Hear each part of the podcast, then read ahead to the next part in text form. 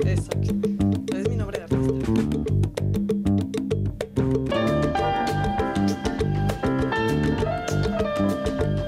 Hola, ¿qué tal? Es con gran placer que estamos reunidos aquí en el estudio 26 de Radio Canadá para presentarles este programa, su programa de todos los viernes Canadá en las Américas Café, correspondiente a este viernes 21 de febrero en vivo y en directo por Facebook Live, YouTube, nuestro sitio internet rcinet.ca y nuestra aplicación de la cual les hablaremos un poquitito más tarde. Hoy me acompañan aquí en el estudio Luis Laborda ¿Qué tal? y Leonardo Jimeno. ¿Cómo están todos ustedes? Bienvenidos ¿Qué una vez Buenas más. tardes, buenos días, buenas Un noches. placer reencontrarnos como cada viernes.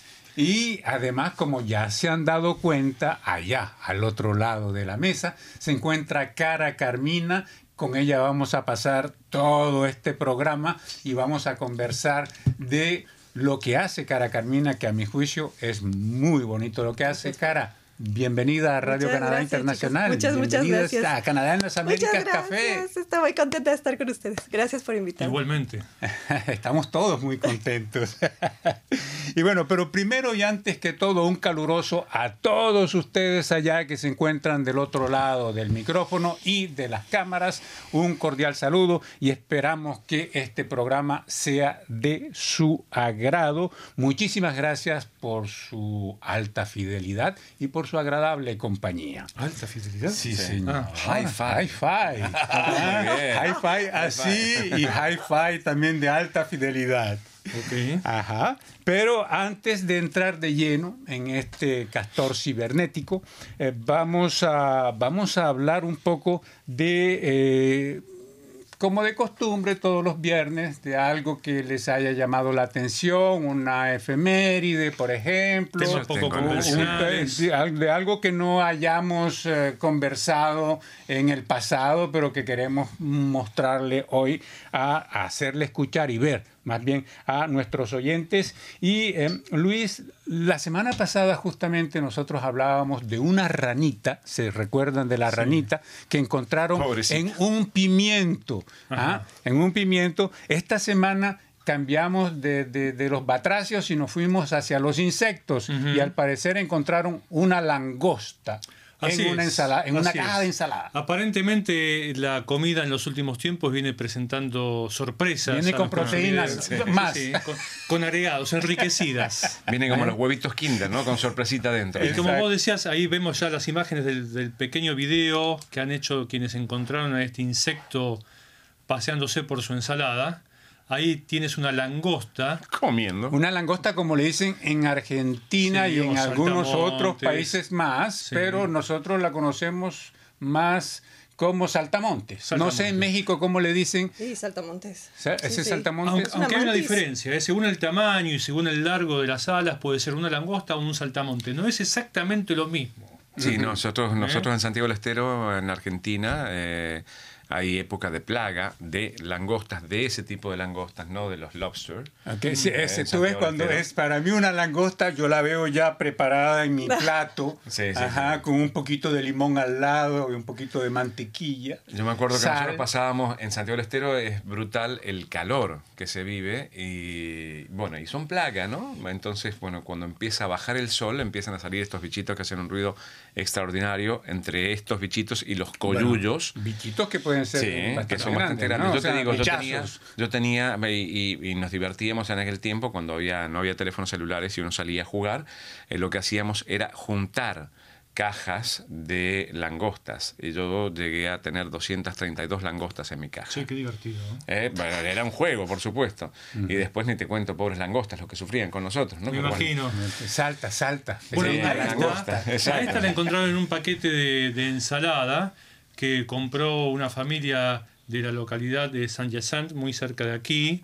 Eh, es eh, ensalada que proviene de vegetales cosechados en los Estados Unidos, al sur de la frontera con Canadá, pero que es empaqueta, procesada y empaquetada Aquí. en una planta que se encuentra en la Monterrey, aquí en la ribera sur de Ah, Montreal. Yo pensaba que eso venía ya empaquetado. No, No, empaquetan acá. no, Vienen bueno. los containers y después los empaquetan Al aquí. menos no en este caso. Y lo que yo en- eh, aprendí con este caso es que hay un sistema para la detección de mm, elementos extraños en este tipo de, De las productos. proteínas en este caso. Claro, la, la empresa que empaqueta estas ensaladas utiliza un sistema de detección con, con láseres que eh, no sé exactamente cómo es el procedimiento, pero detecta todo lo que no contenga clorofila que se pueda encontrar dentro del paquete. Así que anda a saber de dónde se impregnó la clorofila de esta langosta, pero Eh, lo cierto es que escúchame. pasó los son verdes. ¿no? No, no, aparte, aparte de verde, estaba comiendo clorofila Sí, así que- constantemente y se, y se estaba paseando por ahí. Lo cierto es que la, la señora cuando iba a terminar el paquete, porque ya habían consumido tres cuartas partes del contenido Ah, del mismo, estaba en el fondo. No lo habían visto. encontró con que algo se movía en el interior del envoltorio. y Una dijo, lechuga viviente. Lechuga viviente, efectivamente. Pero no, no era lechuga. Era la famosa langosta que, como se pudo ver en una de las fotos que ya pasó nuestro amigo Pierre, eh, terminó perdiendo la vida en esta aventura. Sí, ok, bueno, ¿cómo terminó la ranita de la que habíamos hablado la última exacto. vez, no? Bueno, Pero pues esta la bautizaron, Pero en tiene este caso nombre sí, también. es- la habían bautizado y todo, es verdad. Le, le pusieron Billy. Billy, a la langosta. La bautizaron, la alimentaron y la cuidaron durante varios días, pero una de las mañanas cuando fueron a acercarse al, al recipiente donde lo habían ubicado para dar- darle de comer, encontraron con que Billy había pasado al otro mundo. Ah, bueno, pobre fue, fue menos cruel que con la ranita, porque la ranita la, la, la- le hicieron una autopsia, ¿no? Para Exacto. ver si. Y murió de la autopsia. La sacrificaron en nombre de la ciencia. De la ciencia Exacto, para saber exacto. si no había por ahí algún virus o algo que nos fuera a contaminar, ¿no? Porque tenemos ahora como que alergia a los virus. Exacto. ¿Hay este alguien caso, por ahí sí, en sí, línea, William querido Leo? Senior, William Senior dice, Ah, en Barranquilla también le decimos Paco Paco. Paco, Paco, claro. ¿Eh? Sí, hay otros nombres también. Yo hoy, ahora no me acuerdo, pero encontré numerosos nombres en internet. Y cuando, y creo que si no me equivoco, en Santiago del Estero, en Argentina, cuando vienen así de, de- de a montones, ¿no? Le dicen la tucura. Ajá. Es como la plaga, la, La plaga. tucura. ah. Si no me equivoco. Yo me acuerdo de haber escuchado tucura, no me- no- exactamente no me acuerdo por qué. Pero era cuando venían las, las langostas. Y Y, si no, Javier González decir- Nungaray, perdón, Sí. eh, nos dice saludos cordiales para todos. Pablo, Luis, Leonardo Gracias. y la invitada. Una felicitación para Pablo por el programa especial del Día Mundial de la Radio. Me gustó mucho. dice. Muchas gracias, muchas gracias. Y le quería enviar yo por mi parte también un, un saludo muy cordial a William, señor, que es un amigo de infancia, el que, del que dice que en Barranquilla eh, crecimos en la misma calle, la calle 48 en Barranquilla, y efectivamente los Paco Paco, pues andábamos persiguiendo los Paco Paco, pero son más chiquititos allá. Ok. Son más chiquiticos allá. Y muchas gracias a Javier también. Allá un fiel oyente Sí, señor, y vidente top fan, sí, señor. ah, de Radio Canadá Internacional, Leonardo Jimeno, efemérides. Efemérides. Yo, por supuesto, la de semana. Y ya dije que efemérides de quién se murió, quién No, no, eh, de nació. vivos. No, no, ni siquiera. Ni Vamos siquiera a de decir los días internacionales. Ah, que hay muchos que uno no los conoce. eh, y en este caso, bueno, hay varios. El 20 de febrero hay tres días internacionales. Está el Día Internacional del Gato. Ah, gato, ¿eh? tiene dos Tema- gatos. tema Bueno, uno ya pasó. Ya Ah, pasó. ya. ¿Quién se fue? Ah, metáfora se fue. Metáfora se fue. Metáfora se fue. Ah, bueno, su- su- el nombre de sus gatos le, le impresionó a, la eso borda. efectivamente, Quedó sí. sarcasmo. Sí. Mi abuela le decía orgasmo. bueno, también muy simpático, ¿no? simpático, Un gato sí. alegre. todo. Después está el Día Mundial de la Justicia Social, el 20 de febrero también, y el Día Internacional de la Pipa. Ah, Ah, mire ¿Eh? usted. Eh, Aquellos fumadores de pipa tienen un día internacional nuestro, el 20 de nuestro febrero. ex colega Diego Kramer, Diego que era un Kramer, yo fumador también de alguna pipa. vez intenté cuando quería dejar de- el otro vicio, pasé a la pipa y en realidad, eh, bueno, ahí está, guardada de recuerdo la pipa. El 21 de febrero, el Día Internacional de la Lengua Materna. Eh, y el Día Internacional del Guía de Turismo. Así que a todos los guías de turismo, saludos Felicidades. y felicidades. 21? Sí, señor. Hoy, entonces. Exacto. Ajá. El 22 de febrero, como mañana estamos en línea, pero no estamos en vivo y en directo, Día Mundial de la, eh, ni leo yo lo que dice, ence- Scout. ence- en- encefalia, Ah, Ah, de la encefalia, y el Día del Pensamiento Scout. sí. ¿eh? No es precisamente la mejor semana para hablar de los scouts, pero No, exacto. Y el 23 de febrero, el domingo, comienza en muchas partes de nuestra queridísima América Latina el carnaval. El carnaval del cual estaba hablándonos sí. justamente William, Exacto. que está Barranquilla prendida. Hoy es viernes y, y, bueno, el- ya, aunque ya en Barranquilla ya están en carnavales desde hace como dos meses más o menos. ¿Cierto, William? bueno, y yo por mi parte eh, les quiero recordar y les quiero hablar de un evento muy importante que eh, tiene lugar la semana próxima y es el 75 aniversario de Radio Canadá Internacional. Radio Canadá Internacional fue creado el 25 de febrero de 1945 y este, este martes próximo, el 25 de febrero, cumplimos 75 años. O sea, ha habido pues toda una transformación, claro está, desde ese 1945 cuando se creó Radio Canadá Internacional hasta hoy en día, estuvimos sobre todo en la onda corta durante aparte, muchísimos años. eh, digamos que la comunicación ha cambiado tanto en aquel momento. eh, bueno, esta fue el, este fue el sitio de internet que hicimos para los 70 Para los años. 70. Eh, en este caso vamos por los 75 y vamos por más.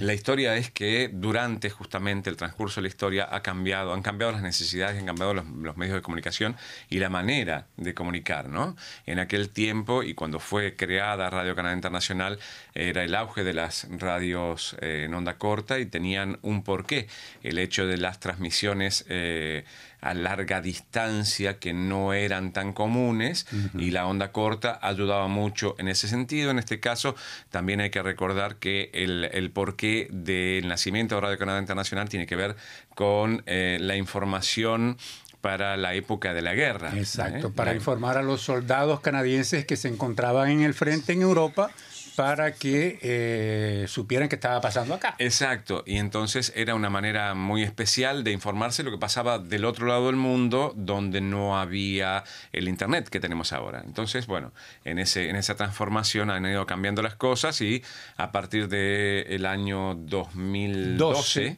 eh, Radio Canal Internacional dejó- 24 de junio del 2012. señor. Me recuerdo perfectamente porque fui yo el que apagó la luz. El último programa que se transmitió en onda corta en Radio Canadá Internacional fue El Castor Mensajero, Sí, señor. que fue un domingo y lo hicimos. Solíamos grabar el castor durante la semana, el viernes, y lo difundíamos eh, después eh, el domingo. Pero Pero esa última estuvimos todos presentes ahí y bueno, pues me tocó a mí presentar El esa- último programa. ese último programa. El último programa de la era de la onda De corta. la onda corta. Exacto, porque después, bueno, la transformación implicó este, este cambio a este nuevo medio, el medio que, en el que estamos hoy, eh, que es Internet, que, bueno, en realidad eh, eh, cambia la manera de informarse porque la gente, si está en el medio de la nada, puede conectarse a Internet y ver lo que pasa del otro lado del mundo sin ningún problema,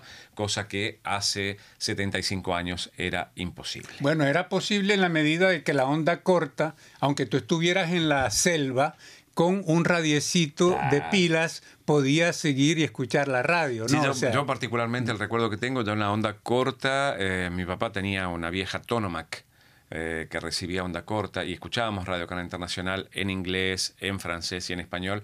Papá hablaba inglés y eh, español, oh, por supuesto, y francés solo por, por la dicha de escuchar algún otro idioma.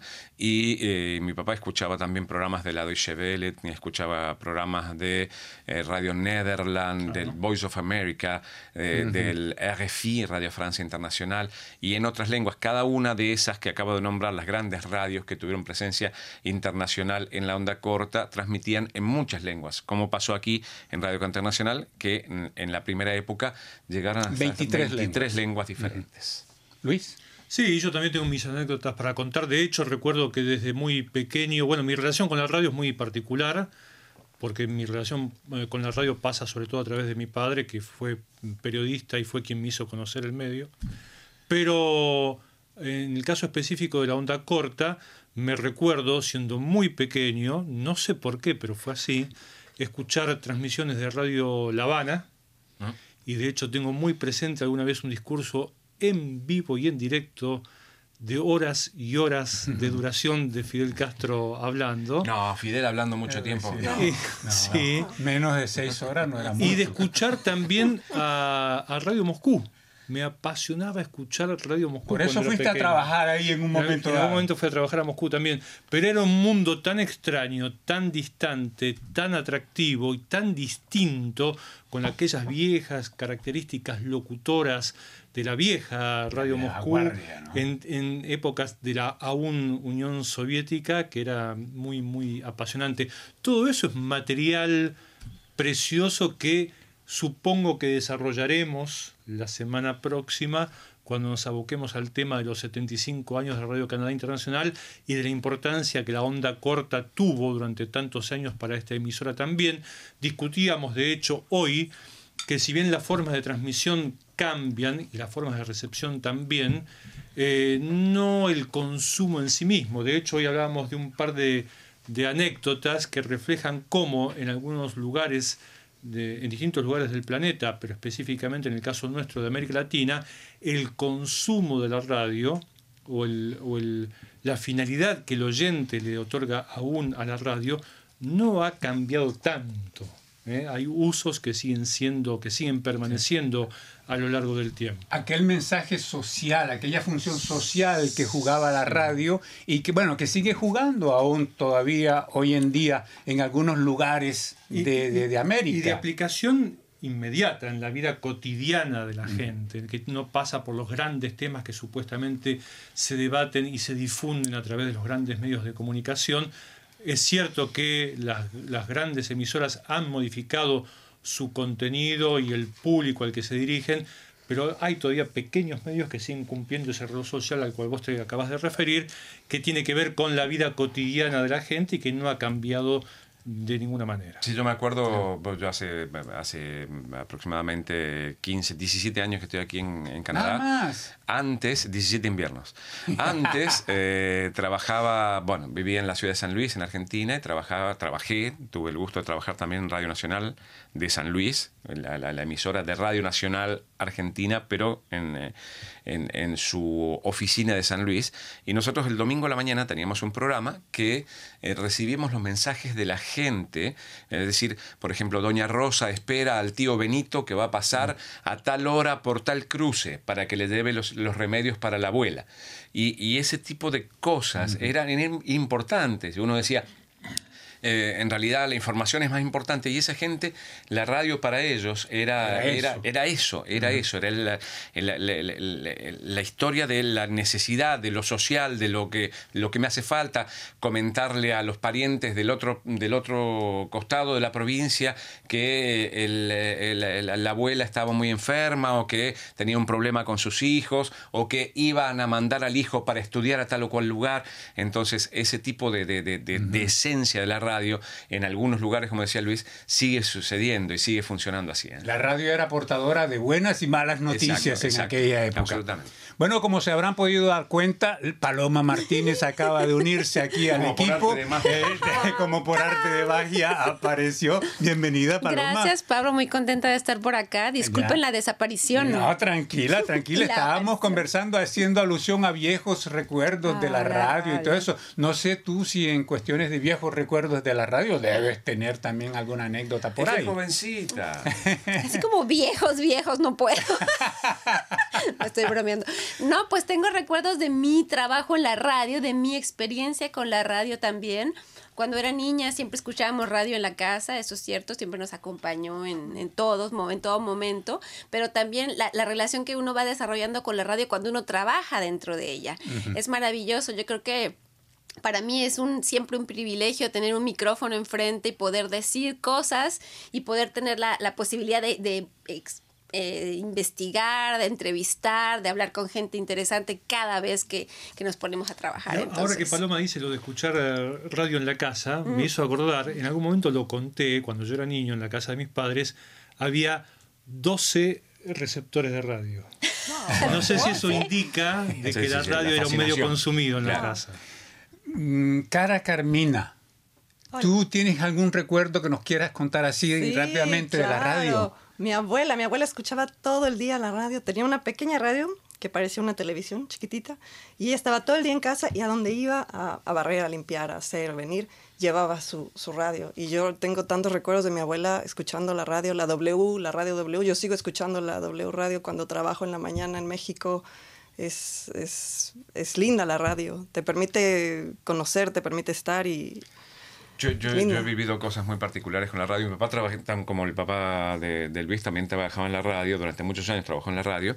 Y eh, cuando ya había dejado de trabajar, después se dedicó a, a, a, otro tipo de trabajos. Y cuando ya estaba jubilado, eh, tenía cosas que hacer. Por ejemplo, el fin de semana y le ponía a mi mamá a escuchar los partidos de San Lorenzo.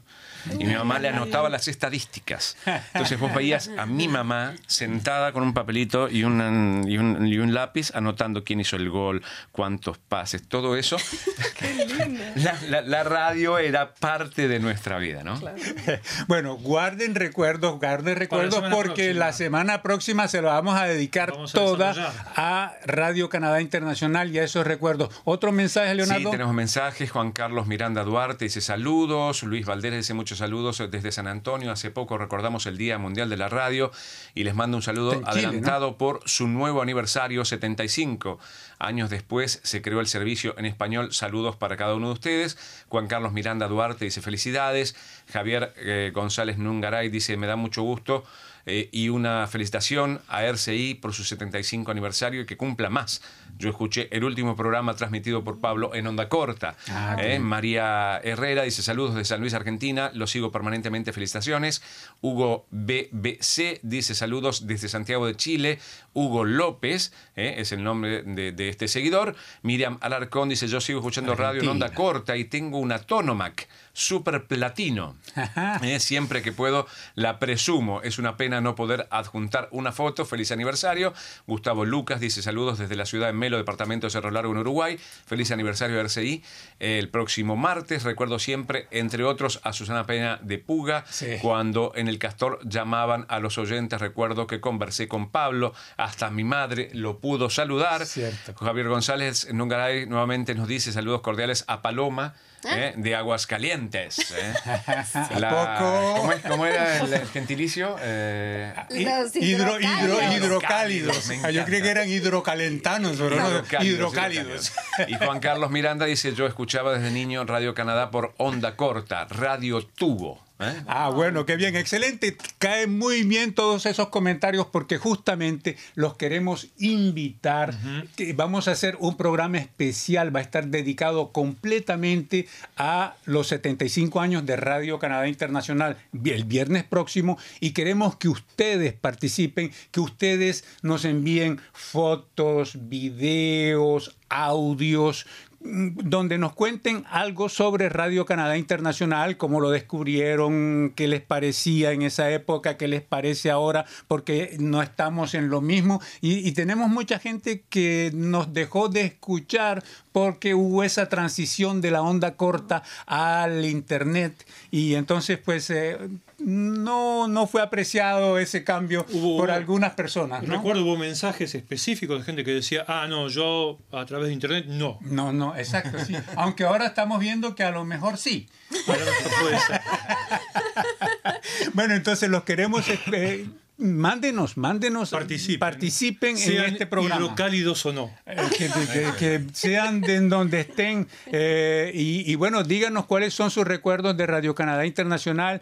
Eh, vamos a, a, conversar de eso acá y ya veremos ahora en el transcurso de la semana qué forma, qué otra forma le vamos a poder dar a esa participación que ustedes van a tener aquí en ese programa tan particular que es el del viernes próximo para los 75 años de Radio Canadá Internacional internacional, aunque tengo que aclarar que el, la, la, fecha es del martes 25 de febrero, pero lo vamos a festejar aquí entre nosotros. Cerrando la semana. Cerrando la semana. Me a lo, voy mejor, a perder, pero les dejo no, un abrazo. Ay, pobre tú, te vas a perder eso. Yo me voy a perder, sí. Bueno, y ahora sí, ya que las invitaciones están cursadas ah, y que ustedes están ya al tanto de lo que queremos que ustedes hagan y que nos digan sobre Radio Canadá Internacional, regresamos aquí al estudio porque tenemos a nuestra invitada, Cara Carmina, la que nuevamente, no me canso de decirlo, estamos encantados de, de- de poder conversar con ella. Igualmente, Y- y- igualmente. y una de las razones, Cara, por la cual tú estás aquí es que tú eres ilustradora. Entre otras cosas. Entre otras cosas, eres ilustradora porque además de ilustradora, tú haces dibujos, tú cos- coses y haces también sí, en- muñecas. En fin, tú nos vas a explicar todo eso, pero Claro comencemos por estos, estos libros que están recién salidos del Vienen horno. calientitos, hace dos semanas salieron. Eh, salió el que tiene Luis. Luis, porque este es eh, una sorpresa,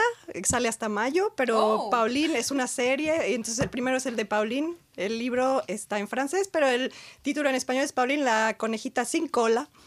Y es una serie que habla de la eh, intimidación en las escuelas, de cómo aproximarse con los niños, hablar de cuando uno es diferente, cuando te sientes fuera de contexto. Y yo que trabajo con niños chiquitos lo veo mucho, mucho y de frente, y por eso quise hacer esta, esta serie con los, con los conejitos y viene de salir. Así que me da mucho gusto que los tengan con ustedes. Son amigos Teodoro y Paul. Sí, sí, Ah. sí, sí, claro. Ya, y pero ahora este libro, estos libros, eh, eh, me recuerdo que tú habías hecho algo con una actriz quebequense, Claro. eh, no recuerdo ahora en este momento su nombre. Sophie Fauché. Sophie Fauché, Es- eh, de- lo- las entrevistamos justamente Sí, en un momento dado con el libro de Frida. ¿Sí? Entonces, y, y en ese caso, en lo de Frida, ella escribía el texto, pero ahora en este caso de acá, de Pauline y Teodor, creo que eres tú la que Sí, escribió me los vengo textos. estrenando como escritora y para mí es un gran sueño hecho realidad. Es mi bebé, es mi proyecto. Eh, yo escribí la historia, yo hice todo el concepto, toda la ilustración y es la primera vez que, que se me da esa oportunidad aquí en Quebec y estoy muy contenta que lo tengas en tus manos. Porque no es tan gracias. fácil para los no, escritores de no. otros de otros orígenes hacerse camino, ¿no? Claro, Entonces, me claro que imagino no. que, ha sido un cuéntanos cómo cómo fue. Bueno, ustedes ¿Cómo lo como yo que son inmigrantes, llegar a Quebec acá no es, eh, no es miel sobre hojuelas siempre y hay que, hay que, tú mismo me decías hace, rato que trabajaste en la construcción. Sí, fue mi primer trabajo. Eso. Y para mí fue eso, fue el primer reto fue aprender francés. Yo llegué hace 10 años a Quebec y el francés fue lo que me abrió muchas puertas. Mi primer libro infantil como ilustradora lo hice en Argentina con una editorial que se llama Ca- Calibroscopio. Y bueno, el primero acá fue con Sophie Fauché, con la editorial Edito, que habla de la vida de Frida Kahlo, son dos tomos pero definitivamente el abrirme camino como ilustradora en un lugar donde yo soy totalmente ajena a la cultura, con, con- el mundo editorial, es, es complicado, ¿no? Y mismo que ve que dentro de Canadá sabemos que es una eh, situación cultural bien particular, ¿no? Y bueno, eh, eh, fui empezando como entrepreneur, mis ilustraciones yo eh, las empecé haciendo muñecas, como bien lo comentabas hace rato, y vendí productos con mi trabajo, hice muchas cosas antes de hacer los libros. Y ese, ese, ese proceso que fue un poco a la reversa me ayudó mucho a entrar al mundo editorial. Más o menos eso es como, como yo me abrí el, el- el camino en el mundo de los libros. Sí, pero y te has diversificado también, o sea, porque está lo de las muñequitas estas que ¿Te tú haces que son muy, muy, muy bonitas y además de eso están los leggings. Eco. Bueno, es lo que yo te decía, tengo muchos productos, entre ellos una línea de, de ropa. Los leggings fueron como muy, muy eh, Populares. eh, populares, sí. Y a mí me gusta mucho como diversificar mi trabajo, porque como ilustrador no es fácil eh, ganarse la vida. Yo gano 100% mi vida de mi trabajo de ilustración, pero no es, no es, ¿sabes? Es dibujar, no es cualquier cosa. Y las muñecas vinieron antes de mis ilustraciones. Yo empecé a hacer muñecas en México y cuando me vine aquí en 2009 eh, continué, pero empecé a hacer muñecas de Frida Kahlo y a la gente le gustaron mucho. Y fue así como conocí a Sophie Fauché. Ella vio mis muñecas de Frida y me dijo, un día tú y yo vamos a hacer un libro. Porque hay que decir que Sophie Fauché había interpretado el personaje de Frida anteriormente. Conocí ese personaje y le llamó la atención que tú estuvieras trabajando con este personaje a través de muñecas y después de dibujos, etcétera. Entonces fue así como. Pero no fue al revés. ¿Tú crees que fue al revés? El- sí, es- Siento que fue. Pues es que yo conozco muchos ilustradores que de a partir de sus ilustraciones empiezan a hacer eh, muñecas. Hay Ah, mucho ilustrador que hace muñecas. Yo conozco a varias amigas, tengo amigas en, en México y en todo el mundo, pero a mí fue al revés. Mis, mis ilustraciones son muy reconocidas por los ojos con estrellas adentro y yo eso lo hice en la máquina de coser. La primera vez que yo dibujé ese personaje fue con hilo negro en la máquina de coser Entiendo. y después se tradujo al papel. Entonces es un proceso bien, bien extraño. Bueno, y aparte de Teodor y Pauline, es que hay otros personajes que vienen en la... Sí, bueno, justo, justo, justo hoy acabo de terminar el tercer libro de escribirlo, me falta dibujarlo, de esta serie que se llama Le Lapin Malin.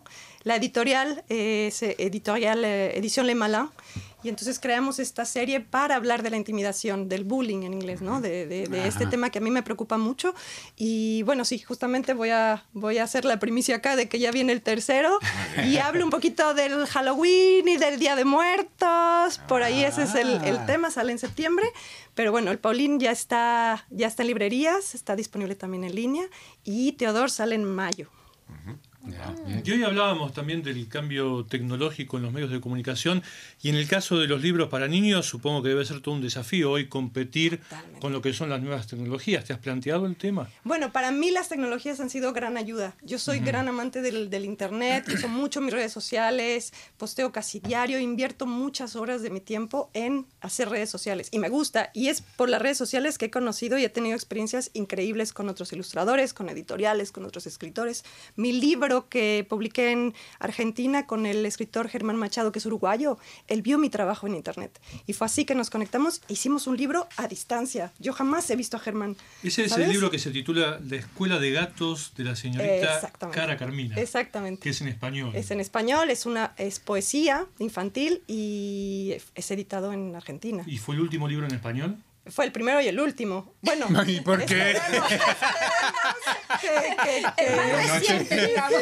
¿No te gustó la experiencia? Digamos No, que el bullying eh, no es un problema que existe solamente aquí, o sea que probablemente todas estas obras pueden ser traducidas Mira, al como español decimos en también. México, que la boca se te haga chicharrón. Que sí, se cumple ese deseo, porque eso es lo que yo quisiera, que mis libros se tradujeran en más idiomas. El de Frida está en italiano, en coreano y en francés europeo. Ese es el que ha tenido como ha abierto más puertas. Yo espero que Paulín y Teodoro lleguen muy lejos ¿Y escribiste también. justamente, escribiste en español o en francés estos Yo libros? escribí esto en eh, inglés y un poco en francés. Y eh, una persona que quiero mucho me ayudó mucho con el francés, Annie Chevaux. Y hicimos el texto porque mi francés es, es bueno, pero no suficientemente bueno para escribir completamente sola, ¿sabes? Pero pensé que habías escrito en español. Qué gracioso que me No. dices, escribí en inglés, se tradujo al francés. sí, es curioso, ¿ah? Escribí en inglés, se me da muy bien escribir en inglés, me gusta y, y, bueno, ni siquiera me lo cuestioné, lo escribí en inglés. Es casi, es casi, mm, osaría yo decir, casi tu, tu primera, segunda lengua, ¿no? Eh, Sí, total. Sí, yo, yo hablo inglés desde, desde pequeña. En México íbamos a una escuela bilingüe, mi hermana y yo. Entonces a mí el, el- el inglés se me facilita, lo tengo desde hace mucho tiempo y, y también para la editorial con la que trabajé era mucho más fácil revisar mi texto en inglés que en español, porque aquí el, eh, hay, hay gente anglófona en inglés, pero es poca la gente que habla español. Entonces fue más bien una cuestión Para- ah, de logística para la editorial. Y también para entender la historia que querías Claro, contar y todo. Ok, para empezar, ¿Y hay, entiendo. planificada también una, una, una contrapartida en inglés? Esperemos, el texto está en inglés. Ok. Entonces es cuestión, ya esas son eh, diligencias entre editoriales, ¿sabes? Y eventualmente si hay esas noticias, se las haré llegar. Y, y en español, ¿hay, hay pro- proyecto para que salga en español? Porque, bueno, todas las personas que nos Ya están escuchando en este momento, Muchas. Pues yo espero, te digo, eso ya es cuestión de, es como dar a luz un libro y dejarlo que salga y ver hasta dónde llega, ¿no? Ah, qué Y- bien. Leonardo, ¿hay algún comentario por ahí? Sí, Isela Flores dice, díganle a mi prima Paloma, que la quiero mucho, felicidades de Radio Canal Internacional. Y César Rodríguez Charri dice, qué bonito trabajo, felicitaciones. Muchas gracias. Y Muchas, bueno, muchas pues gracias. nosotros estamos aquí contentos, más contentos que perro con dos colas, como diría por ahí. Yo, yo tengo un problema con ese dicho. sí Porque me nadie le preguntó a un perro colas. con dos colas si está contento. Bueno, como la mueven Nosotros la tenemos, tenemos otro dicho eh, en, en Colombia, en Barranquilla, entre otros, A si William, si William está por Sí, ahí, también. sí, entonces que dice que más contento que marrano estrenando lazo, decimos nosotros. Ay, pobrecitos marranitos. Bueno, estamos contentos. Sí, eso sí. Exacto, Eso sí. Bueno, y seguimos acá. Vamos a seguir conversando con Cara Carmina ah, en el transcurso del programa, Que nos nos quedan está acabando. 11, nada más quedan 11 minutos. Eh, pero antes de continuar, si no hay otro mensaje, mi querido Leonardo, No, no, para nada. eh, nos gustaría que conversáramos de otro tema. Y, y- y Paloma, Y ah, a y mí. me dirijo directamente a ella, es que estamos haciendo acá en, eh, en Radio Canadá Internacional una serie, una nueva serie de podcast. Y es Paloma la que está iniciando esa serie en español. Entonces, háblanos un poco de eso, Paloma. Estoy muy contenta, Pablo, de ser la, de ser la que está iniciando esto porque em, yo, yo escucho mucho podcast. Tú sabes que los podcasts es como la radio. Yo por eso siento que la- los podcasts son como la continuación de lo que es la radio, lo que es la radio hoy en día, cómo consume la gente los productos em, auditivos, como lo que producimos aquí en Radio Canadá Internacional.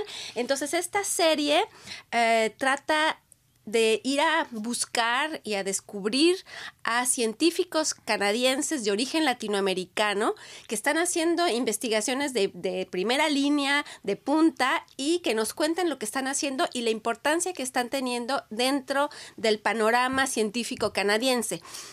Estarán muy sorprendidos tal vez de saber que grandes científicos de origen latinoamericano realmente manejan laboratorios completos, departamentos enteros de investigación en todas las, en todas las Todas áreas, las áreas, en todas sí. las áreas, en la- desde las matemáticas más puras y más abstractas hasta, Hasta las más impuras. Bueno, proyectos en, en medicina, en, en ciencia aplicada, en medio ambiente. Entonces, en esta serie les presentamos justamente las diferentes facetas de estos científicos. Es una eh, serie que comenzó este lunes pasado con la investigación de una, de una costarricense canadiense que tiene una beca ahora gigante que acaba de recibir del gobierno de Canadá y tiene un laboratorio enorme a su a su a su cargo y a su cargo. Ella es la que lo maneja. Se llama el laboratorio Arrieta y ella se llama Marie Claire Arrieta. Es ella la dirigente en el un- en la Universidad de Cal- Calgary en Alberta. Y bueno, si la ven, la serie hoy es el, hoy se, se difundió el, el quinto episodio, perdón, y la próxima semana hay dos episodios más y cada uno cuenta la historia de un científico diferente y no son entrevistas solamente mías, son entrevistas de todos los miembros del equipo. Has hecho tú algunas de las entrevistas, otras Leonora, otras Luis, otras yo. Entonces, para que escuchen, y es un montaje tipo radio como antes que nos contaban las historias, entonces las escuchamos nada más así. Sí, o sea, dejaron de vivir como entre... Bueno, siguen viviendo como entrevistas, ahí- ahí están, pero es otra presentación, digamos, que es un nuevo vestido. Exactamente, con sonido, con música, con narración. Entonces, que las vayan a escuchar, que las bajen a sus teléfonos y que las escuchen cuando tengan así, tiempo. rcinet.ca. Así que los invitamos muy cordialmente a que vayan a nuestro sitio y escuchen, porque son verdaderamente muy buenos esos podcasts. Muchas gracias, Paloma. Gracias, Pablo. Y em, Luis Laborda, Yes, sir. eh, tú nos hablas de dos canadienses que estaban a la deriva enfrente de las costas pacíficas de. Colombia. Sí, dos canadienses que fueron rescatados ayer, jueves, que zarparon el 15 de enero del puerto de Los Ángeles con su yate particular que se llama Deception y se dirigían hacia Panamá. Pero cuando estaban a la altura o habiendo pasado ya Costa Rica, en una escala que hicieron en su trayecto, les falló el motor. Ay, caramba. Entonces quedaron Lo que a la menos deriva. quiere uno. Quedaron a la deriva en alta mar y tras cinco días de búsqueda, la Armada colombiana los encontró a 104 millas náuticas del puerto de Buenaventura. Que Es son el principal puerto en el esos? Pacífico Son colombiano. muchísimos. Muchísimos Muchos kilómetros. Ah, Pero los rescató sanos y salvos, los dirigió a tierra firme, les dio de comer, etcétera. Y allí, en esta información que nos suministró nuestro colega Martín Movilla, tenemos información que produjeron los, las cuadrillas de rescate, los propios náufragos que se filmaron en alta mar, que relatan qué es lo que pasó y lo cierto es que estas dos personas, los dos canadienses de 63 años de edad están sanos y salvos, Muchachos. disfrutando del clima en Colombia en este momento, que es un poquito más cálido que el que está haciendo en este momento aquí en Canadá, y que pronto podrán seguir con su travesía una vez que el- la embarcación sea Que le reparada. echen gasolina al carro, ¿no? sí, sí. A la, a la lancha. más- un poquito más que gasolina. va a ver que Ah, bueno, qué mal, qué mal mecánicos. pensado que soy yo. ¿ah? Se quedaron varados porque se les olvidó echar gasolina. Oye, pero Ah, no. qué, qué aventura, ¿no? Bueno, pero hay gente que za- zarpó con su yate, que hay muchísimos aquí en Canadá que hacen lo mismo. Lo que pasa es que tuvieron este problema de que justo en alta mar el, el motor de propulsión, como dice el comunicado oficial de la Armada canadiense, eh, canadiense, perdón, Colombiana. colombiana, eh, falló y al no, al- justo ocurrió esto en un día que no había viento. Y dejó Uh, de entonces- propulsar. Entonces la embarcación quedó semi parada en, el, en alta mar, porque al no haber viento no hay forma de que el yate siga avanzando, sin motor y sin viento no hay forma, con remos no alcanza, ¿eh? sobre todo tratándose de un yate. Y pedaleando. Así que, pero en un momento empezó a soplar el viento, ráfagas bastante fuertes, entonces los empezó a impulsar hacia el sur, y es así como fueron descubiertos en definitiva en aguas territoriales colombianas. Pero era un velero, no, no era un velero. es un yate. Un yate. Un yate. entonces, Pero sí, deben sí. tener velas, ¿no? Tienen vela, Tienen pero Para- no la viento- emergencia. al no haber viento, Hay que, so- hay que soplar muy fuerte. Yo me quedaría pegadita a la costa. ¿eh? Nunca me iría, iría al tamar así. Mm, No sé, si esos, no sé si esos No si embarcaciones puede. están permitidas Ah. cerca de la costa. Creo que no. Tamaño. rcinet.ca. Ahí pueden encontrar la historia de la que nos está hablando Luis Laborda. Leonardo Jimeno, tú nos hablas de un viaje orbital para turistas. Sí, para turistas ya De empezaron. mucha plata, me Eh, imagino, ¿no? Porque no el- cualquier turista puede no pagar se el paseo. Exacto, todavía no se sabe cuánto va a salir, pero ya están abiertas, eh, digamos, las, las solicitudes para ver quiénes pueden pagarlo primero y quienes tienen ganas de ir a hacer un viaje orbital que eh, depende de SpaceX, esta empresa de Elon Musk, el propietario de Tesla. Mm, Tesla, Y entre muchas otras otras, cosas. PayPal y otras cosas más, eh, que bueno, en esta carrera espacial que eh, espacial privada, eh, que o sea, es eh, esta empresa y otras dos que están compitiendo, también son otros dos millonarios que tienen ganas de eh, desarrollar, Invertir invertir en esta, en esta carrera. Entonces, lo que hace SpaceX en este caso es ofrecer en uno de estos cohetes nuevos la posibilidad de hacer un viaje a aquellos que tengan el dinero para pagarlo dentro de un año y un año y medio aproximadamente. En el 2021 está 2021 a 2022, eh, fines de 2021, principios de 2022, para cuatro personas que puedan eh, costearse. ¿Y, y eh, cuánto duele el pasaje? Todavía no se sabe, pero lo que hay información es de lo que pasó Bastante. antes y antes otra de las empresas había puesto en venta también un lugar para hacer un viaje ni siquiera orbital, pero para viajar en realidad en una de estas naves y salía nada más que 52 millones de dólares. Pero caro, ¿no? Pero Eh, fue, ¿no? Pero Guila ya hubo, ya. Liberté. Liberté, Liberté el antiguo dueño del Circo del Sol. Del Circo del Sol. Así Sí. que la información sobre esta propuesta de viajes orbitales por SpaceX pueden verla en el sitio de internet. Bueno, fantástico, pero me parece que eh, Liberté no había sido tan caro su paseo. Bueno, fue en una cápsula Soyuz eh, rusa que él Sí, estuvo allá, pero- y fue él estuvo en la estación, en la estación espacial. espacial. ¿No venden el boleto en los sitios de ofertas de turismo? No, no, lamentablemente no, y no tenemos rebaja por ser... eh, ¿Y tú, Pablo? Yo, pues mira, eh, quiero invitar a todos los que nos están escuchando viendo en este momento a que visiten nuestro sitio porque, entre otras cosas, y eh, entre aparte de los podcasts, también hoy, este mes de febrero, se está celebrando el mes de la historia de los negros en Canadá. Exacto. Y nosotros tenemos un expediente bastante completo sobre la historia de los negros en este país. Entonces, pues van a, a tener una idea de cómo es que la población afrocanadiense llegó aquí, cómo se formó y tenemos una serie de reportajes en español, claro está. Eh, también está en inglés, en francés, en, eh, árabe y en chino. Pero nosotros pues los invitamos a que vayan a visitar los distintos sitios si a ustedes les place y en español en particular donde van a ver de personajes que eh, de la historia canadiense que nosotros conocemos muy poco y que, bueno, pues marcaron. Y del presente, ¿ah? Y también del Y presente. de- también del presente, Claro. exacto, sí. Eso es lo bonito de este, de este mm, ¿cómo le podríamos llamar? Este sitio, Dossier. Dossier. Dossier. Sí. Dossier, ¿sí? sí. Entonces, pues eso es lo que yo quisiera. Eso es lo que yo quisiera invitarlos. Si se nos acabó el tiempo, tenemos Ay. que regresar a nuestra invitada, Ay, sí, sí, Cara. Carmina. Cara, Gracias, Carmina, gracias. Muchas bueno, gracias, gracias por, venir. invitarme y gracias a todos los que nos escucharon y nos vieron. Síganme en Cara Carmina en eh, Instagram, Facebook, mi sitio caracarmina.com para que vean todo lo que hago.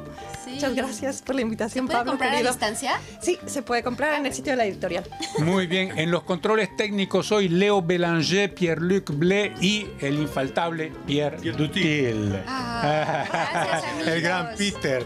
Y bueno, pues fue un gran placer estar reunidos con ustedes aquí en el estudio, con ustedes allá del otro lado del micrófono y de las cámaras